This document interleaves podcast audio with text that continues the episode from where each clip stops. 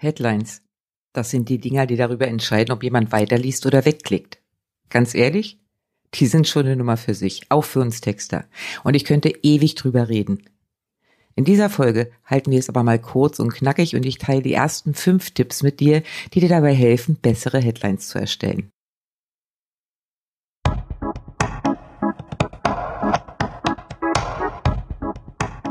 Willkommen beim Text and Sell Podcast.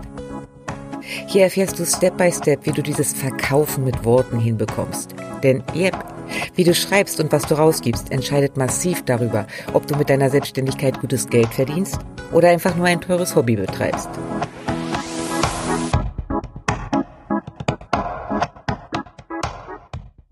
Damit du weißt, wer dir hier im Ohr sitzt, kurze Vorstellung meinerseits.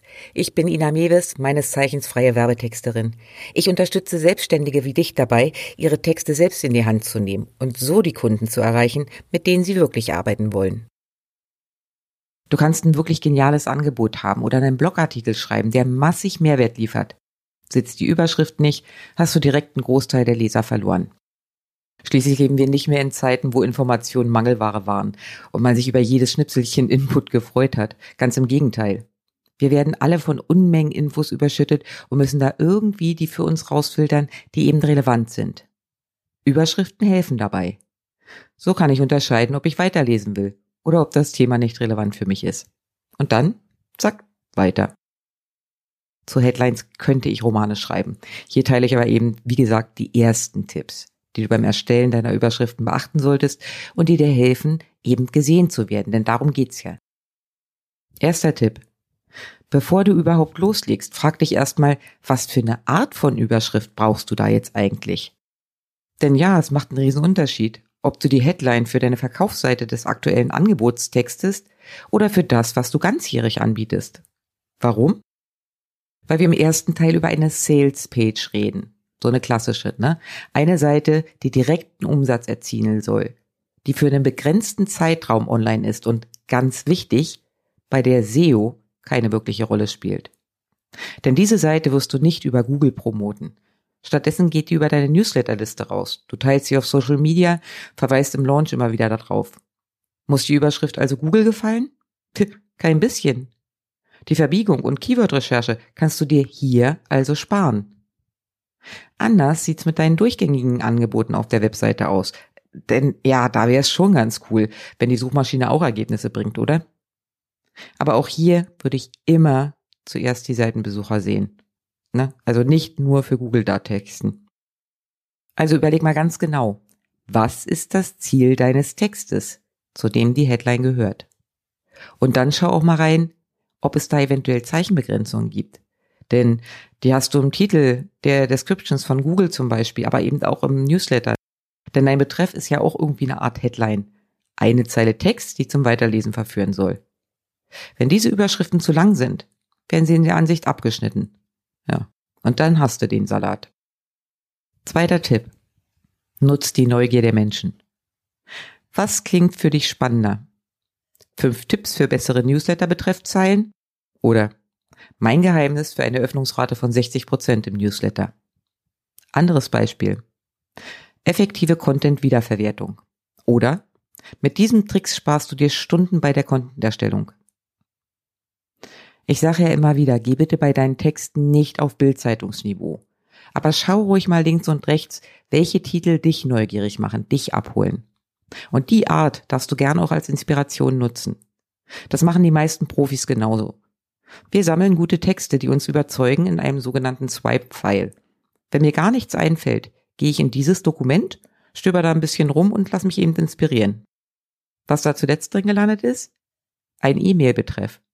Sales Like Teen Spirit. Stark angelehnt an den Titel Smells Like Teen Spirit von Nirvana ist diese Mail nicht direkt von mir gelöscht worden und ich habe sie direkt gelesen. Dritter Tipp. Nutz Powerwörter. Powerwörter sind die Begriffe, die Neugier triggern und zum Weiterlesen verleiten. Keine Ahnung, warum sie so gut funktionieren. Fakt ist, sie tun es. Im Beispiel eben habe ich mit ihnen gearbeitet. Beim ersten Beispiel ist es das Geheimnis. Im zweiten Beispiel sind es die Begriffe Trick und Sparen. Schau beim Einsatz nur, dass du sie nicht inflationär gebrauchst und dass sie letztlich eben auch zum Thema passen. So, wo findest du solche Begriffe? Erstmal, du kannst sie natürlich googeln. Du kannst dir selbst eine eigene Liste erstellen. Oder du gehst hier im Podcast einfach mal ein paar Folgen zurück. Da habe ich nämlich einen kompletten Beitrag, bei dem es nur um diese Goldstücke geht. Tipp Nummer vier. Bitte nicht in Schönheit sterben. Es gibt eine Gruppe für Textende und Wortliebhaber bei Facebook, die nennt sich da kotzt das Texterherz. Und hier landet regelmäßig das, wo man beim Lesen schon das Gefühl hat, dass da irgendjemand unbedingt ganz, ganz kreativ sein wollte oder besonders herausstechen möchte. Dabei kommen dann manchmal aber extreme Stilböten raus. Aber auch sonst sehe ich das relativ häufig. Hauptsache die Headline oder der Titel ist so richtig catchy. Was dann dahinter steht und ob irgendjemand anders deine Gedankengänge bei der Erstellung nachvollziehen kann, ist egal. Wenn eine Headline auf einer Seite steht, die für Google relevant ist, hast du sowieso ja nicht so den wahnsinnig großen Spielraum, denn hier sollte unbedingt dein Keyword enthalten sein. Aber auch sonst gilt, mach neugierig, aber mach auch klar, worum es wirklich geht.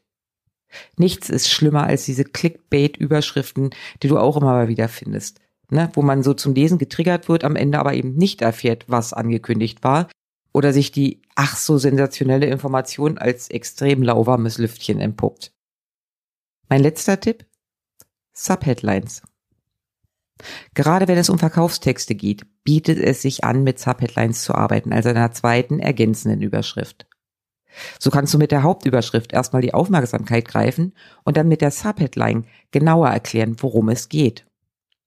Besonders sexy ist das, wenn du in der Hauptüberschrift eine Frage stellst indem du einen der Pain Points, also der Wünsche deiner Kunden in den Mittelpunkt stellst. Beispiel? Sales Pages, die nach dir klingen und dein Angebot wie geschnitten Brot verkaufen? Äh, ja, will ich. Und wie kriege ich die? Ja, und da kommt die Subheadline um die Ecke und erklärt es. Und die darf dann auch ein klein wenig länger sein. In dem Fall Lerne in nur vier Wochen, wie du überzeugende Verkaufsseiten für deine Angebote aus dem Ärmel schüttelst, die dich und deine Werte widerspiegeln und genau die Kundinnen bringen, die du dir wünschst. So, das mit den Subheadlines funktioniert aber eben nicht nur für Sales Pages, sondern bietet sich auch an, wenn deine eigentliche Headline aufgrund von SEO etwas weniger spannend klingt.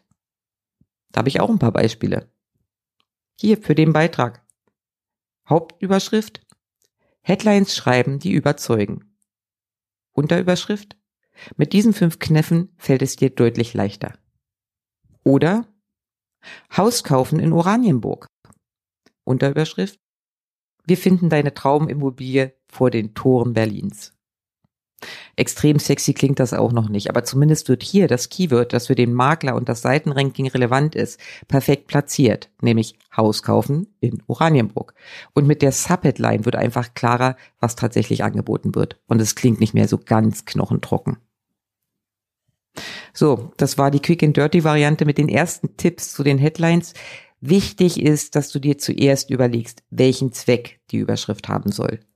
Ob es dabei was zu beachten gilt und dann wecke Neugier, nutz Powerwörter und versuch bitte nicht in Schönheit zu sterben. Also irgendwie überkreativ zu sein, was am Ende nachher gar keinen Sinn mehr ergibt. In den kommenden Wochen werde ich übrigens noch etwas tiefer in das Thema reingehen. Wenn du nichts verpassen willst, empfehle ich dir, diesen Podcast einfach zu abonnieren.